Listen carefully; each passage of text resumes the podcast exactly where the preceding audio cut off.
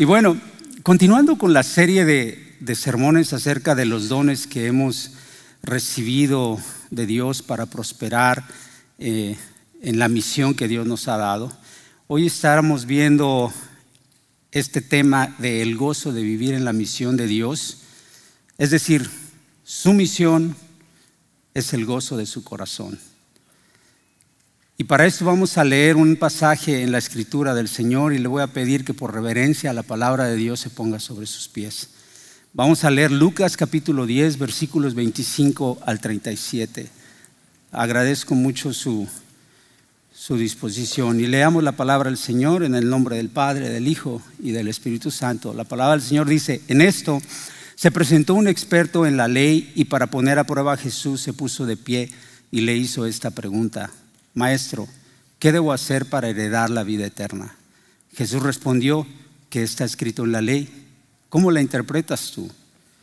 Como respuesta el hombre citó, ama al Señor tu Dios con todo tu corazón, con todo tu ser, con todas tus fuerzas y con toda tu mente, y ama a tu prójimo como a ti mismo.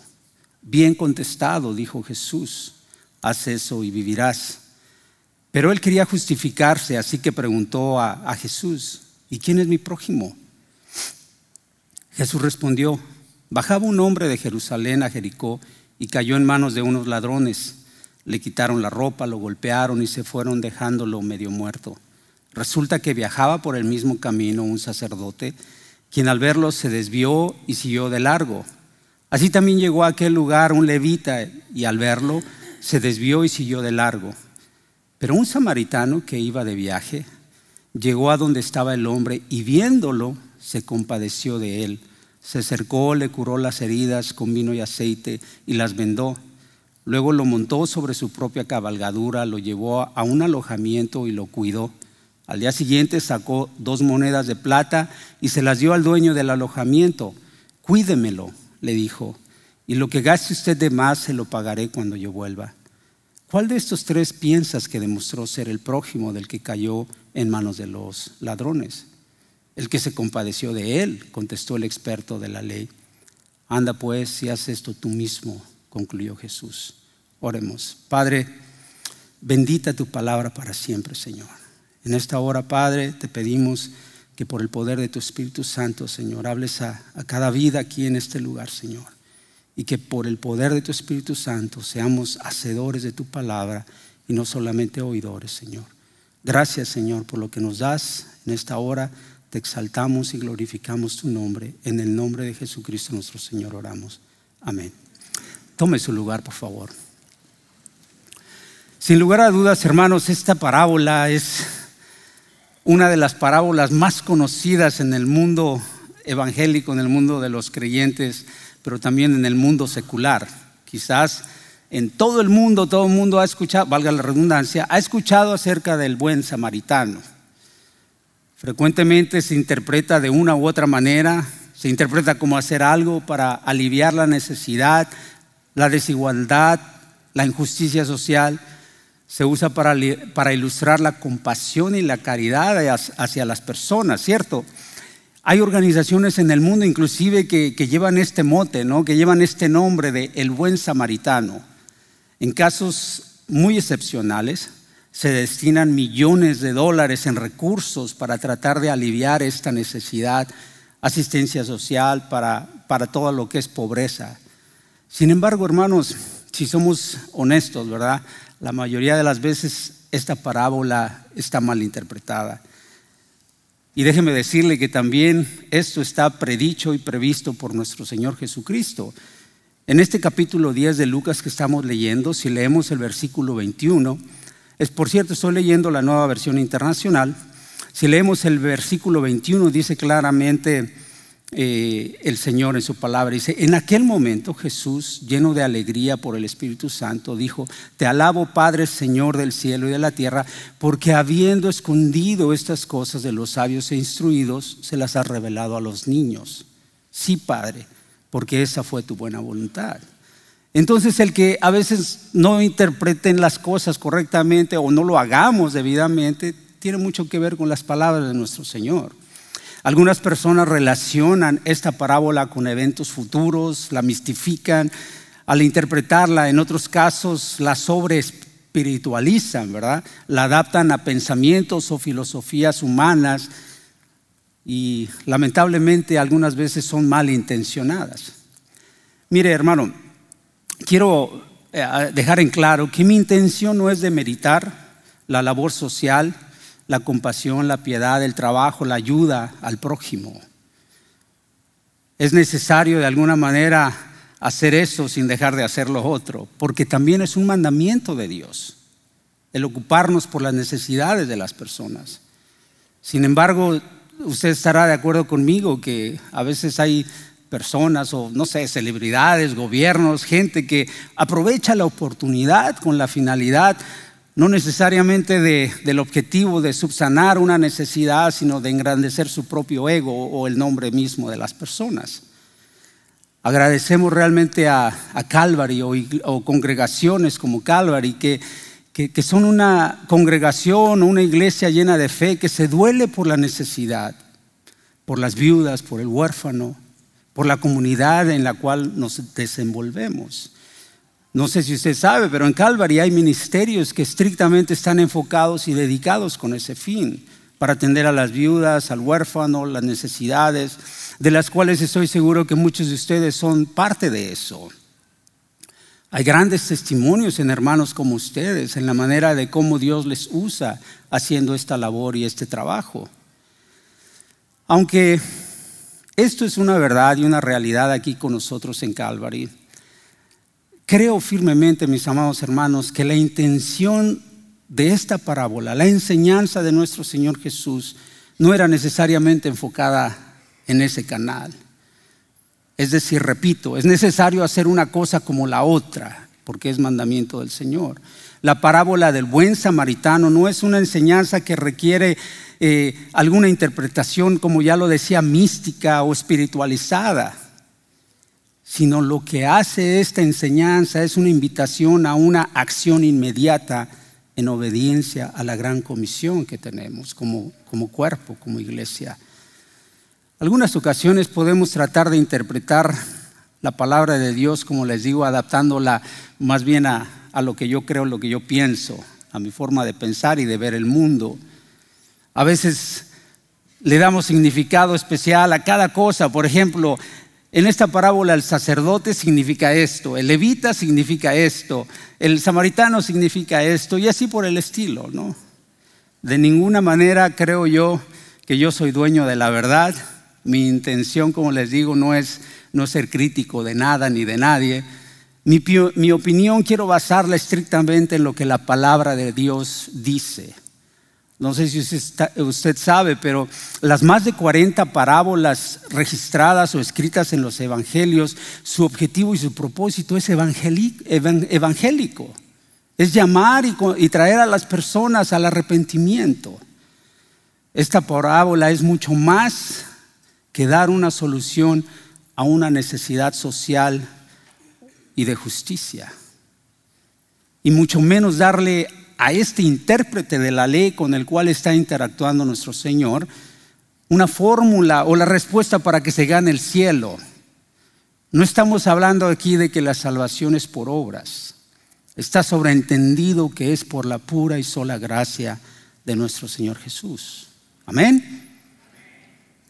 Esta parábola del buen samaritano busca evidenciar una necesidad muchísimo más profunda que solamente solucionar algo temporal y superficial. Como punto número uno de lo que quiero transmitirle, mi amado hermano, primero, para ser salvo es necesario reconocer que estás perdido. Por la gracia de Dios, mis amados hermanos, al paso de los años, en los últimos años, he tenido la bendición y la oportunidad de conocer gente de muchas partes, culturas, niveles eh, económicos, sociales. Y la verdad es de que no se necesita ser un sabio para llegar a realizar que la mayor necesidad de los seres humanos es su necesidad de Dios. Pero el mayor problema es reconocer precisamente eso, que estás perdido y que necesitas un Salvador. ¿Cómo puedes salvar a alguien si primero no lo convences que está totalmente perdido? Esa es la disyuntiva y ese es el reto con el cual nos encontramos los que somos misioneros de tiempo completo. Vea usted, note usted las intenciones de este hombre en el versículo 25 del pasaje que estamos estudiando en esta mañana. Dice el versículo 25, en esto se presentó un experto en la ley y para poner a prueba a Jesús, se puso de pie y le hizo la pregunta, maestro, ¿qué debo hacer para heredar la vida eterna? Este hombre creía que era perfecto. No lo dice literalmente, pero no se requiere ser un erudito para poder notar las intenciones de este hombre. Él entendía que no necesitaba a Jesús. El tono de su voz casi se puede percibir como sarcástico, hasta cierto punto burlón. Este hombre estaba totalmente confiado que él cumplía plenamente con los requisitos que la ley le exigía y que nadie lo podía acusar a él. Después de todo, este hombre había pasado toda su vida, desde recién, no sé si recién nacido, pero sí ya cuando tenía cierta conciencia, metido estudiando la, la Torah, la escritura, los escritos de, de la palabra de Dios todo con un esfuerzo para formar parte de un sistema religioso, un grupo hacia un grupo especial de gente perfecta. Sabe que la palabra intérprete, el significado es aquel que interpreta. No tiene mucha ciencia el significado, ¿verdad? O sea, el que explica en un lenguaje entendible lo que está escrito. Un escriba o intérprete también casi que era igual a un fariseo. Y la palabra fariseo lo que significa era separado de los demás. Tiene una connotación de rigor religioso y estricto y de mucha austeridad. Sin embargo, la austeridad era lo que brillaba en el grupo fariseo. A pesar de, su mucho conocimiento, este experto en la ley no era capaz de entender lo que leía y Jesús mismo se lo hace ver. Apreciado hermano, usted mire, si nos ponemos un poquito a, reflejarnos en esto, usted y yo podemos vivir nuestra vida en la iglesia, ser bautizados, confirmados, afirmados, ir a, un seminario bíblico, tomar todos los cursos por haber y los que vienen, es más, hasta los cursos de repostería y jardinería que a veces ofrecemos aquí también. Pero al final del día estar totalmente perdidos y alejados de Dios. Pensar que por el hecho de, cumplir con ciertas cosas religiosas ah, o por estar preparado, que eso me hace más espiritual que los demás o con ciertas calificaciones o merecimientos adicionales a lo que es en realidad o creer que soy dueño de la verdad. Nada hay más peligroso y equivocado que eso. El exceso de conocimiento mal canalizado envanece el corazón de las personas, hace que demeritemos lo que Cristo hizo en la cruz por nosotros. Nos empuja a un corazón lleno de orgullo y de soberbia. Y últimamente esto nos aparta de Dios. Amados hermanos, mire, no, no quiero que piense que estoy en contra de eso. El conocimiento y la preparación, la educación son necesarias, son buenas, las necesitamos. Es el hecho de que pongamos nuestra fe y confianza en ello y nuestra seguridad lo que nos hace vulnerables. O a veces podemos creer que, que me hace merecedor de algo, ¿no? Regresando a la pregunta que retóricamente hacía yo, ¿cómo le haces para llevar a alguien a Cristo cuando esta persona no está convencida de que lo necesita, de que está perdido? El punto número dos de lo que quiero tratar con ustedes, hermanos, el Evangelio es simple, el Evangelio es sencillo. Jesús respondió, note usted el versículo 26 de lo que estamos leyendo. Jesús respondió, ¿qué está escrito en la ley? ¿Cómo lo interpretas tú? Como respuesta el hombre citó, amar al Señor tu Dios con todo tu corazón, con todo tu ser, con todas tus fuerzas y con toda tu mente, y ama al prójimo como a ti mismo. Y vea lo que Jesús le contesta, dice, bien contestado, ahora ve y hazlo. Como que queda una cara de, what, ¿no? Ve y haz esto. Notemos que en el inmenso amor de Cristo, en su paciencia, Jesús no le contesta con, rudeza o con dureza o, reprimiéndolo, sino simplemente lo lleva a otra pregunta. Le contesta con otra pregunta, le dice, ¿cómo lees? ¿Qué está escrito?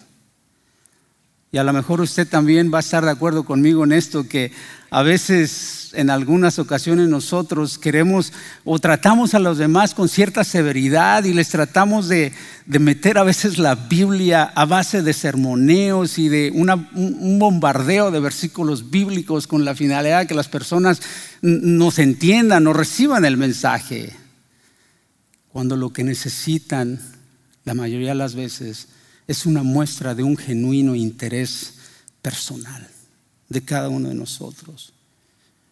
No digo que esto está por encima de la palabra de Dios, de ninguna manera. Me refiero a que la gente necesita ver a Cristo en nuestras vidas. La respuesta de este hombre es realmente es correcta, ¿cierto? Primero le dice, perfecto amor a Dios, perfecto amor al prójimo. Es posible que este hombre pensara que amaba perfectamente a Dios. Es más, yo creo que todos aquí pensamos que amamos a Dios, amén. Y la oración de cada uno de nosotros es que realmente esto sea una realidad en nuestras vidas. Jesús, sin embargo, lo confronta con cierta ternura, pero con mucha firmeza cuando le contesta, haz esto y vivirás. Jesús conocía a este hombre, conocía su corazón, conocía perfectamente su pensar, su sentir. Sabía de sus prácticas religiosas. Sin embargo, Jesús sabía que este hombre estaba lejos del perfecto amor al prójimo. Leamos Mateo capítulo 23, versículos 1 al 7. La palabra de Dios lo define así. Después de esto, Jesús dijo a la gente y a sus discípulos, los maestros de la ley y los fariseos tienen la responsabilidad de interpretar a Moisés. Así que ustedes deben obedecerlos y hacer todo lo que les digan, pero no hagan lo que hacen ellos, porque no practican lo que predican, atan cargas pesadas y las ponen sobre la espalda de los demás, pero ellos mismos no están dispuestos a mover ni un dedo para levantarlas. Todo lo hacen para que la gente los vea, usan la frente, usan en la frente, en los brazos porciones de las escrituras escritas en, anchas cintas y ponen en sus manos adornos llamativos. Les encanta el lugar de honor en los banquetes y los primeros asientos en las sinagogas. Y les gustan los saludos en las plazas y que la gente los llame rabí. Dígame hermano, ¿usted cree que Cristo conocía a este hombre? Perfectamente sabía quién era Él.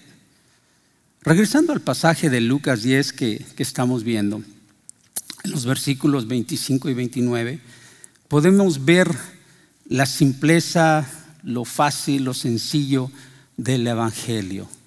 Dos cosas, hermanos. Ama a Dios y ama a tu prójimo. Cuando Jesús le dice, hombre, le dice al hombre esto, dice, haz esto y vivirás. La intención de Jesús era confrontar a este hombre con su realidad de, de Dios, con su necesidad de Dios. El amor de este hombre estaba basado en su estructura religiosa, en su capacidad intelectual, en su ambición, en su grupo de élite del cual él era parte.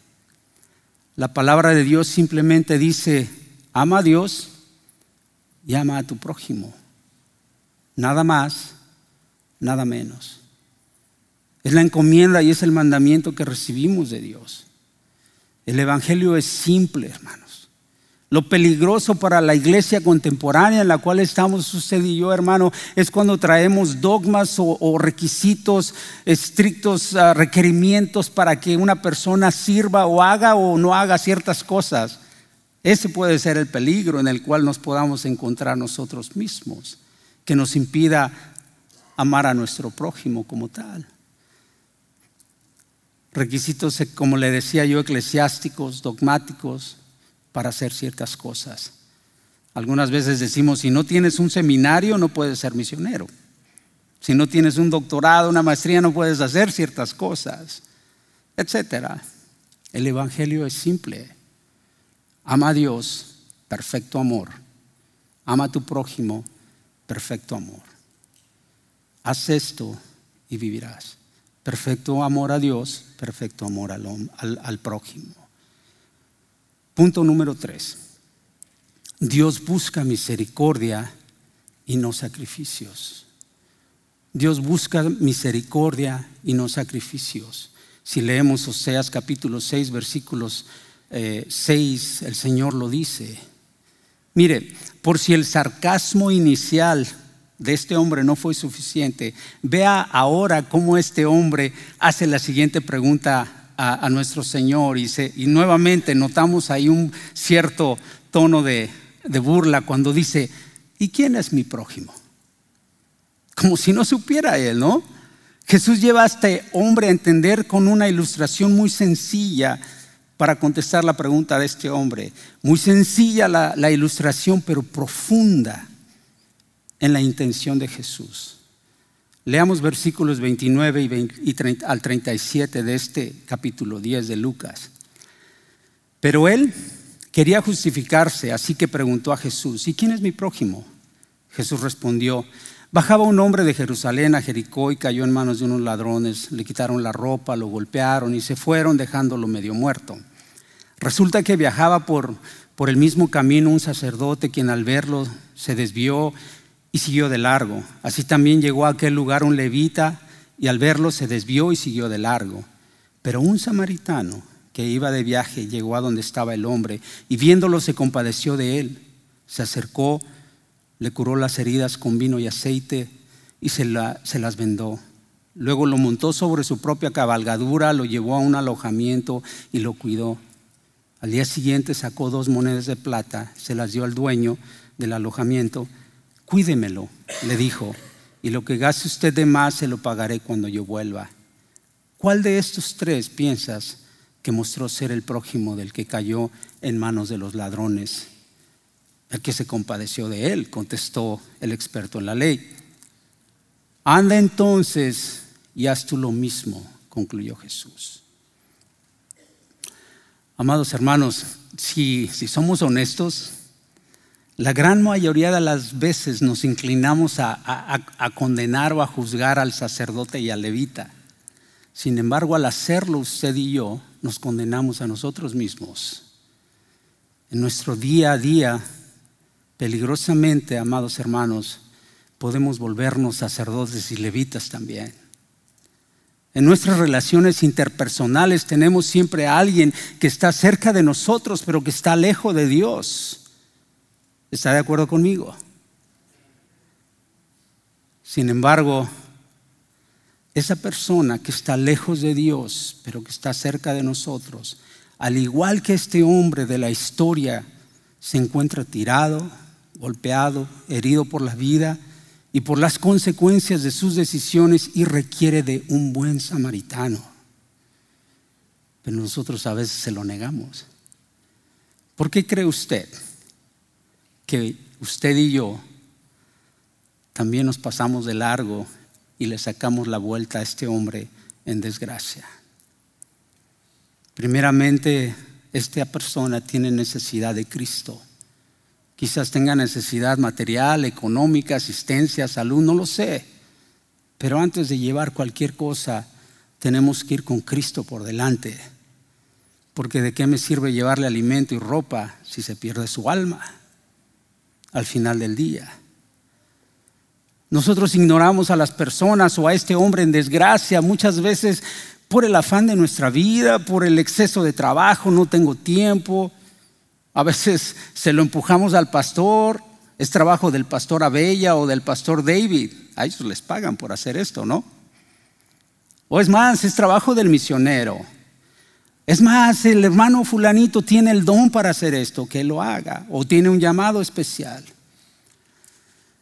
Perdóneme usted de antemano si no estamos de acuerdo en esto, pero el evangelismo, el predicar la palabra de Dios a los perdidos, no es cuestión de don. Esto no es un don, ni tampoco es un llamado especial. Es un acto de obediencia a lo que Dios nos ha mandado hacer. La manera más evidente de demostrar nuestro amor a Dios es mostrando compasión y misericordia por las personas. Jesús nos lo acaba de decir, ahorita lo leímos. Jesús dice, ahora ve tú y haz esto también. Tener compasión por aquellos que se pierden es un asunto de urgencia, amados hermanos. Antes que usted tenga compasión de las personas, usted y yo tenemos que realizar y estar de acuerdo que Dios la tuvo primero. Primero de usted y también tiene compasión por esa persona que pasamos de largo sin decirle nada. Hace algunos años que eh, tengo ya trabajando en Reynosa, trabajando en Reynosa con un negocio que el Señor me ha proveído y por razones fiscales tenía yo un contador al cual frecuentaba una vez por mes y llegamos a tener una cierta relación. No era mi mejor amigo ni, ni mucho menos, pero me llevaba muy bien con él. Y en una ocasión, como parte de las citas mensuales que tenía con él, llegué yo para entregar mi contabilidad a él y hacer algunos ajustes y todo. Llego y, y al abrirme la puerta, la secretaria del contador la veo llorando. Me quedo yo, ¿qué pasó? Y me dice, acaba de morir el, el contador. Fue triste para mí, hermanos, por dos razones. Una, porque me causa impresión, tristeza que haya muerto, pero sobre todo, salí llorando de ahí, le soy sincero, porque nunca le compartí de Cristo. Y es difícil a veces cargar con esas cosas. Pero Dios es bueno y misericordioso. Y la compasión y la misericordia y el perdón de sus pecados no depende de lo que yo haga o no haga. Dios es fiel y justo para hacer mucho más de lo que yo siquiera pueda percibir. Sin embargo, hermano, mire, se estima que aquí en Estados Unidos tan solamente hay aproximadamente 47 millones de hispanos viviendo en este país. De los, esto es hasta este año, por cierto, de los cuales 11.8 millones tan solo viven aquí en Texas. Y de esos 11 millones, 6.3 millones no son creyentes. Hasta el año 2020 morían más o menos 249 mil personas al año. Y de esos, si seguimos los porcentajes debidos y correctos, más o menos 134 mil personas se van a una eternidad sin Cristo. Porque no hay un buen samaritano que les hable del Señor, que les hable de Cristo.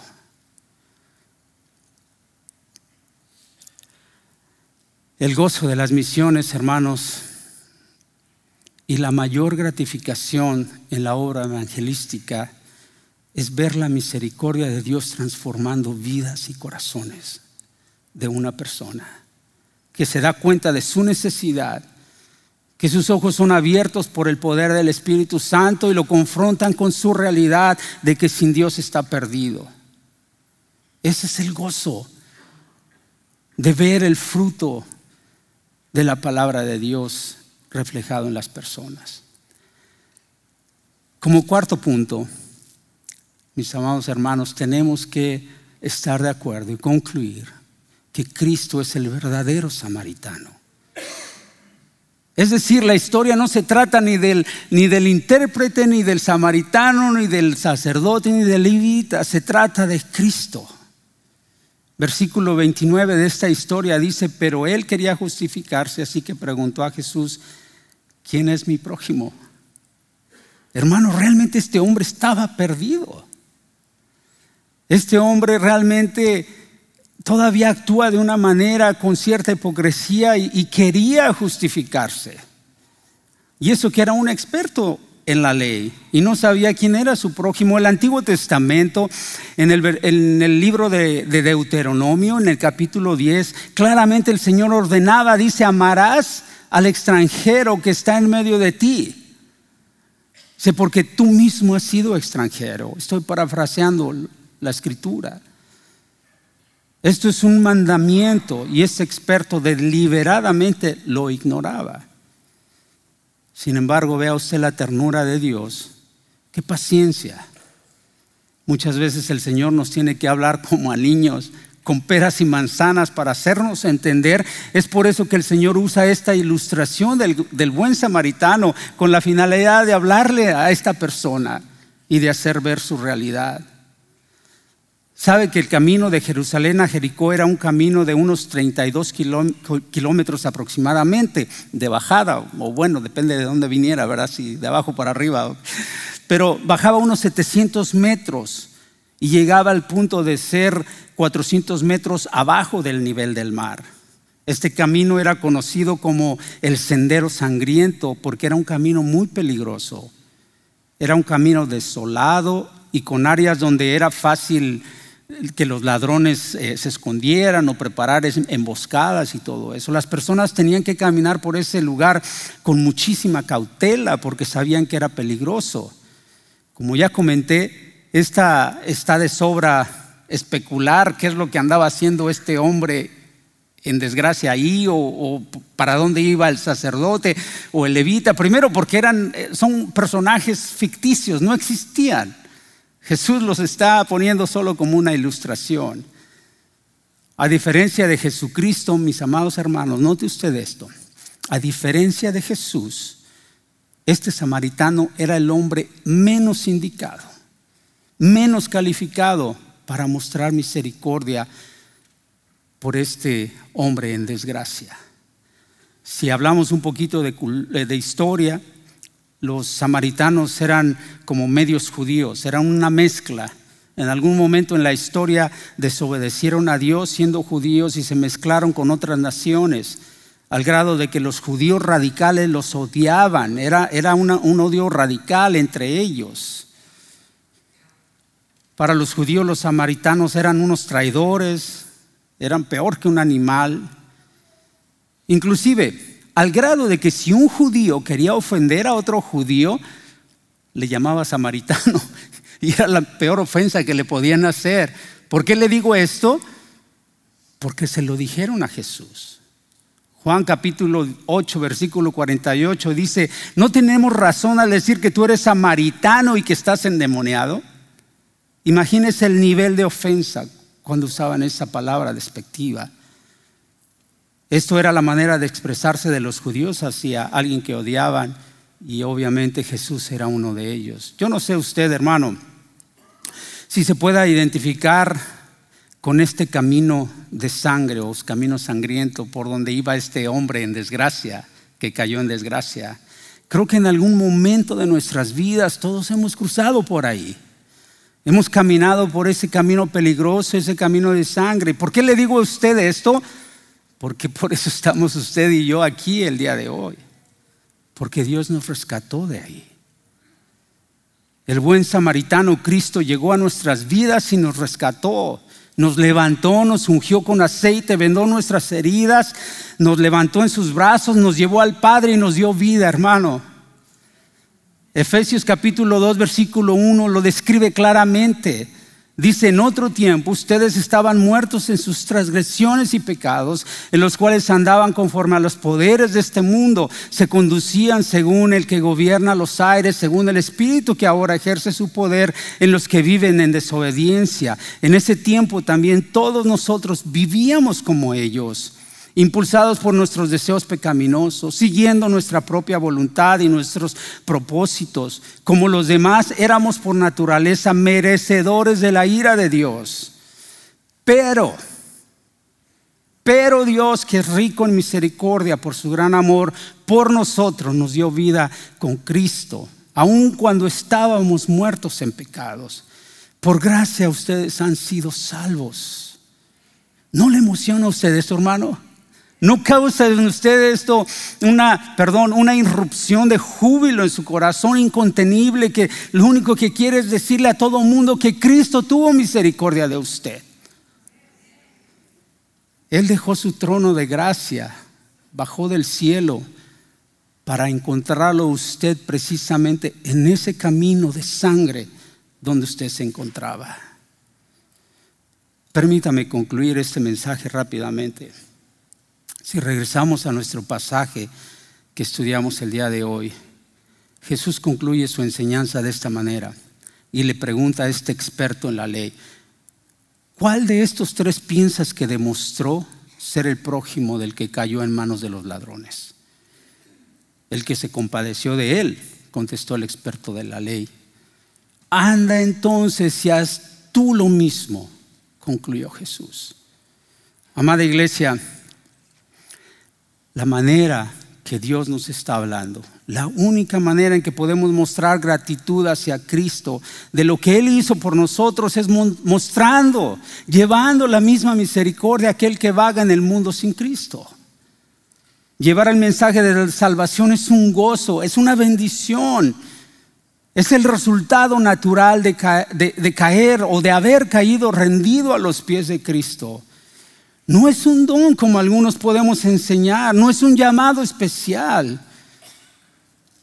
O ni siquiera es una cuestión de preparación académica o curricular. Simplemente es el resultado natural, es la reacción natural de reconocer que Cristo me salvó, que yo estaba perdido y ahora me ha encontrado el Señor. Segunda de Corintios capítulo 5 versículo 17, lo he repetido una y otra vez. La palabra de Dios dice, de modo que si alguno está en Cristo, nueva criatura es. Las cosas viejas pasaron y aquí todas son hechas nuevas. Todo es hecho nuevo en Él. Y dice claramente el versículo 18, todo esto proviene de Dios, quien nos dio, quien por medio de Cristo nos reconcilió consigo mismo y nos dio el ministerio de la reconciliación. Esto es que Cristo, Dios, estaba reconciliando al mundo consigo mismo, no tomándole en cuenta sus pecados y encargándonos a nosotros el mensaje de la reconciliación. Así que somos embajadores. Esa es nuestra identidad, esa es la razón que tenemos de ser. Usted no puede ser una nueva criatura, amado hermano, si usted no es un embajador. O al revés, usted no puede ser un embajador sin haber sido una nueva criatura, sin haber nacido de nuevo. Cristo nos rescató, nos dio el ministerio de la reconciliación y nos hizo sus embajadores. Amado hermano, nadie puede dar lo que no tiene. ¿Cierto? Si usted no ha entendido lo que Cristo ha hecho por usted, hoy hermano, hoy usted puede ponerse a cuentas con Dios. Hemos recibido gracia sobre gracia. Y hoy usted tiene la oportunidad de ponerse a cuentas. Amigo que nos visitas, amigos que nos ven por las redes, donde quiera que estés, si tú estás escuchando esto, hoy es el día de salvación para ti. Cristo ha dejado su trono para encontrarte en ese camino sangriento y de muerte por el que vas. Y es necesario que des un acto, un paso de fe, que hagas un acto de fe. Confiesa con tu corazón que Jesucristo es el Señor. Arrepiéntete de tus pecados. Créelo y deja de huir, deja de esconderte, porque Cristo está aquí para salvarte. A lo mejor hay alguna persona que quiere entregar su vida en el día de hoy, que ha entendido este mensaje. Levanta tu mano, déjanos escucharte tu testimonio. Déjanos ver que Cristo está hablando a tu vida. ¿Habrá alguien que quiera hacerlo? Todos los que estamos aquí, los demás lo hemos hecho en algún momento. Levanta tu mano si ese es tu deseo. Donde quiera que estés, allá arriba, acá abajo. Amén. Veo tu mano también y le doy gracias a Dios por eso. Le doy gracias a Dios por eso. Quiero que te acerques a cualquiera de liderazgo y se lo comuniques y le digas a esa persona que qué tienes que hacer ahora. El siguiente paso es que vayas a las aguas del bautismo como un testimonio público de lo que has hecho. Pero también, hermanos, es importante, por otra parte, tomar tiempo y oportunidad de, esto. A lo mejor usted ya se ha arrepentido, ya ha creído en Cristo, tiene ya mucho tiempo en la iglesia, pero por alguna razón se ha vuelto un sacerdote o un levita, como en algún momento yo lo fui. Y pasamos de largo ante la necesidad de la gente. También hoy es tiempo de ponernos a cuentas de pedirle perdón a Dios por nuestra indiferencia y la frialdad de nuestro corazón o por permitir que el mundo nos llene de afán y nos aparte de la visión de Dios. Si este es su caso, hermano, pídale perdón a Dios. Así es de que voy a pedirle por favor a todo mundo aquí, incline su rostro por un minuto, cierre sus ojos. Y si esto es algo que Dios ha puesto en su corazón, pídale perdón a Dios. Pídale que le llene de su Espíritu Santo, que le dé el poder, el denuedo, la autoridad para ir y predicarle a los perdidos. Y quiero hacer una cosa más, hermano. Cierre sus ojos. Le voy a pedir este favor. Por favor, no se distraiga. Es importante. Hágalo en fe. Porque Dios ha tenido misericordia de usted. Cerrando sus ojos, vea a una sola persona que está cerca de usted pero que está lejos de Dios. Véala, véala en su mente, véala en su corazón, véala en sus ojos y haga un compromiso en este momento con Dios para que en esta semana usted va a estar orando, intercediendo por esa persona y va a hacer una cita antes del próximo domingo y le va a traer las buenas noticias que Cristo tiene para él. Se compromete usted con Dios, no conmigo, amado hermano. Finalmente, hermano, antes de orar, el gozo de la misión es el corazón de Dios. No hay mayor gratificación en que ser mensajeros y embajadores de Cristo. Jesucristo mismo lo refleja en su palabra en Isaías capítulo 53, versículo 11, cuando dice, después de su sufrimiento, verá la luz y quedará satisfecho. Por su conocimiento, mi siervo justo justificará a muchos y cargará con las iniquidades de ellos. Amén. Incline su rostro nuevamente, vamos a orar. Amado Padre Celestial, queremos bendecir tu nombre, Señor, en esta hora.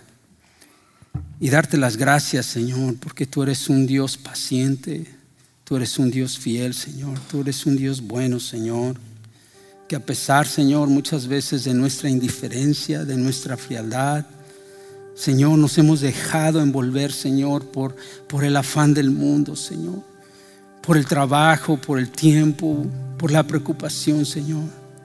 Y nos olvidamos de la razón por la cual tú nos has dejado todavía aquí en este mundo, Señor. Ayúdanos, Señor, a donde quiera que vayamos a hacer la luz, Señor, que tú, Señor, nos has mandado ser a dar testimonio, Señor, de que tú verdaderamente vives y moras en nuestra vida, Señor. En nuestra manera de hablar, de pensar, de actuar, que reflejemos a Cristo para que el mundo, Señor, vea, Señor, que en ti hay esperanza, Señor, que en ti hay perdón de pecados, Señor. Padre, habla a cada vida y a cada corazón que está aquí en este lugar. Y no permita, Señor, que tu palabra regrese vacía a ti, Señor que vaya y produzca, Señor, fruto abundante, Señor, para tu gloria y para tu honra, Señor. Y como tu palabra dice, Señor, que muramos, Señor, a nosotros, Señor, como el grano de que cae a la tierra, Señor, y si no muere no da fruto, así permítenos morir a nosotros mismos para que demos fruto, Señor, que te glorifique a ti, Señor. Hasta el día, Señor, en que tú nos llames a tu presencia o sea que tú regreses por nosotros, Señor. Que seamos hallados fieles delante de ti. y nos acercamos confiadamente a ti, Señor, al trono de tu gracia. Padre, a ti, Señor, solamente a ti sea toda la gloria, la honra y la alabanza en el glorioso nombre de Jesucristo. Oramos, Señor. Amén.